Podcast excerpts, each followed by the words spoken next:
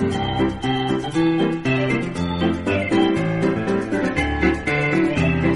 离心机。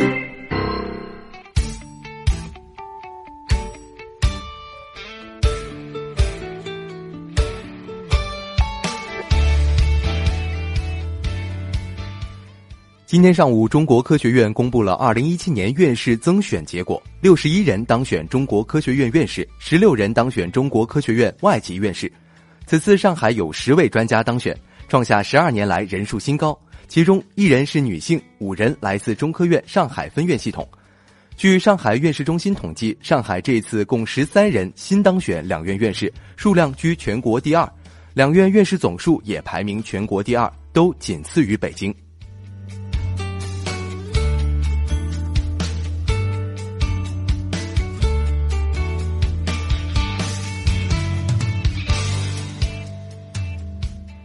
工信部日前正式批复同意武汉建设国家信息光电子创新中心，承载解决我国信息光电子制造业关键和共性技术协同研发首次实现商业化的战略任务，着力破解信息光电子缺芯的局面。国家信息光电子创新中心是全国正式批复建设的第三家国家级制造业创新中心，同时也是湖北省首个国家级制造业创新中心。根据部署。国家制造业创新中心按照因地制宜、差异发展原则建设，“十三五”期间将在重点领域布局十五家左右国家级制造业创新中心，每个产业领域仅布局一家。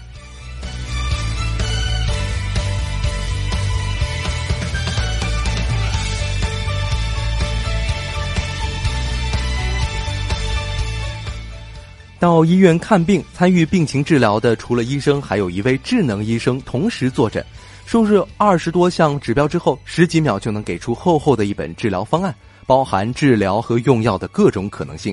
今天，智能医生沃森和上海第十人民医院的肿瘤专家一起，共同为患者提供了义诊服务。我们一起来听东广记者吕春露的报道。智能医生沃森是一个强大的计算机认知系统，由 IBM 公司开发，学习的是全球癌症治疗顶级的文献和经验。这次沃森与专家的联合义诊活动吸引了很多肿瘤患者，有的还是外地赶来的。七十五岁的王老伯已经在本市的一家三级医院做了手术，没有放化疗，目前在服用靶向药物。特意带着所有资料来到义诊现场，看看智能医生还有什么意见。录入个人相关信息后，得出了与现在基本相同的治疗方案。也说一个新鲜事物，就我自己所知道的话，这个智能医生里边掌握病情的这种因素啊，可能比医生呢来的要快。那电脑作为我咨询哈，现在呢心里有数了，基本上跟原来差不多。沃森智能已经在全球十四个国家得到了应用。上海十院肿瘤中心在本市率先引入沃森，三个月来已经为一百多名患者提供了诊治意见。中心主任许清介绍，沃森相当于医学界的超强大脑，和医生一起帮助病情复杂的肿瘤患者制定最优治疗方案。很多病人呢，发现他没有得到一个非常规范的标准的治疗。刚开始在一线治疗的时候，如果是不够规范、不够标准的话，对今后的这样一个治疗结果会产生一个很大的影响。我们借助沃森呢，就可以给患者一个标准的、规范的、跟国际接轨的这样一个诊疗方案。啊，还有一个重要，就病人呢，就是说治疗一段时间，病情变得复杂或者出现转移，多家医院去就诊，多家医院给出的这种方案呢都不一致。这个时候呢，我们给他一个沃森会诊方案分析选择系统，给他一定的指引。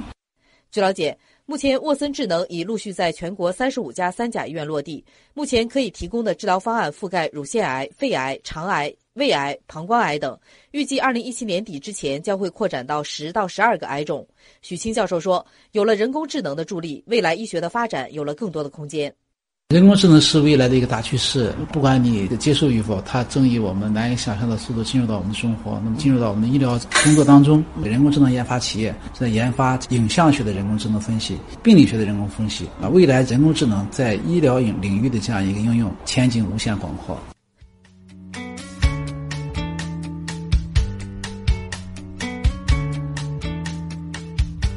同样是人工智能，一位人工智能律师刚刚在一次挑战当中击败了一百名法律专业学生。这名机器人和一百名来自剑桥的法律系学生互相反对，并给出了数百个支付保护保险不当销售案例的基本事实，并被要求预测金融调查官是否会允许索赔。他们总共提交了七百七十五份预测报告，结果显示，人工智能律师的准确率是百分之八十六点六，而学生的准确率只有百分之六十六点三。但是，根据人工智能律师研发人员的说法，只有当问题无歧义、被明确无误的表达出来的时候，机器人才会更好的预测结果。这意味着他们还有很长的路要走。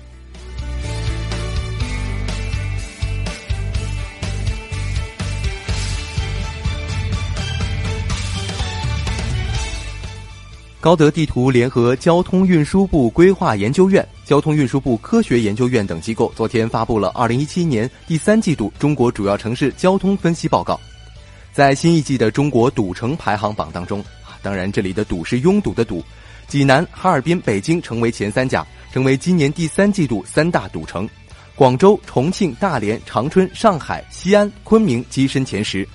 在这次报告当中，首次推出了拥堵预警指数。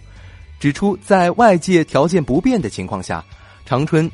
珠海和佛山位列拥堵趋势加重 TOP 三。另外，值得一提的是，杭州、天津、深圳则排名拥堵趋向缓解城市 TOP 三，未来拥堵趋势将有所下降。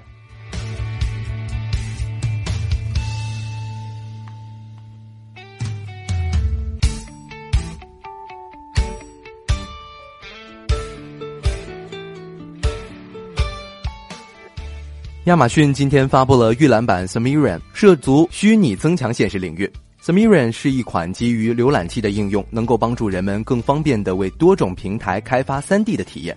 Sumerian 使开发者能够创作供在虚拟增强现实应用当中使用的 3D 模型。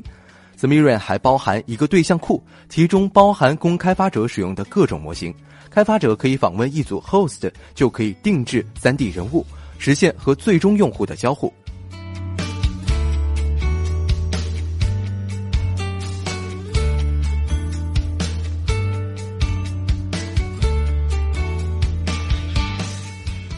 三星电子昨天宣布，公司已开发出了石墨烯电池技术，在提高电池容量的同时，能够把充电速度提升到现有标准的五倍。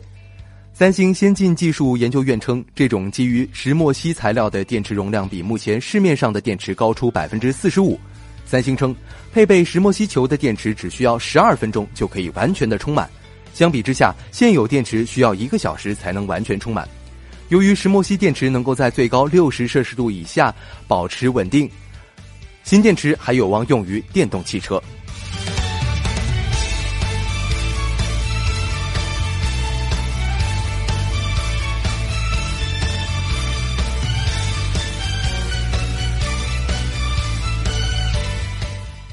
苹果 iPhone 八及 iPhone Ten 发布之后，无线充电市场出现了井喷式的增长。业内人士表示，现在整个无线充电市场比苹果新机发布前增长了约五到六倍，明年还会继续成长数倍。无线充电市场的瞬间爆发，需求强劲，超出了市场预期，令整个产业链措手不及。再加上电子元器件如电容、MOS 管及线圈等都出现了不同程度的缺货，如今无线充电市场存在明显的供应缺口。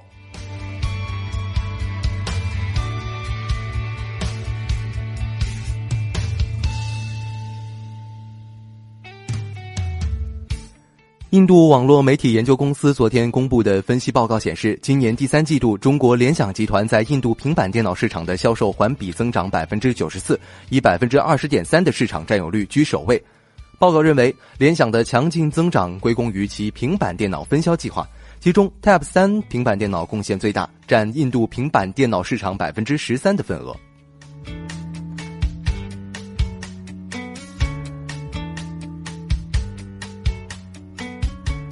未来人类登陆火星，如果能来杯啤酒庆祝，一定很爽。现在，美国百威啤酒公司又朝在火星上酿啤酒的目标迈进了一步。他们宣布将把大麦种子送上太星太空，研究太空环境对这种啤酒主要原料的影响。百威啤酒今年三月就曾提出在火星上酿造啤酒的设想。这家公司日前发表声明说，美国太空探索技术公司十二月四号将向国际空间站发射龙货运飞船。飞船将携带两盒共二十粒大麦种子上天。百威啤酒公司计划借此做两个实验，分别研究太空微重力环境对这些种子的作用，以及它们能否在太空中发芽。好的，这里是正在直播当中的新闻实验室，稍事休息，我们马上开启今天的知识对撞机，一起来关注雪豹。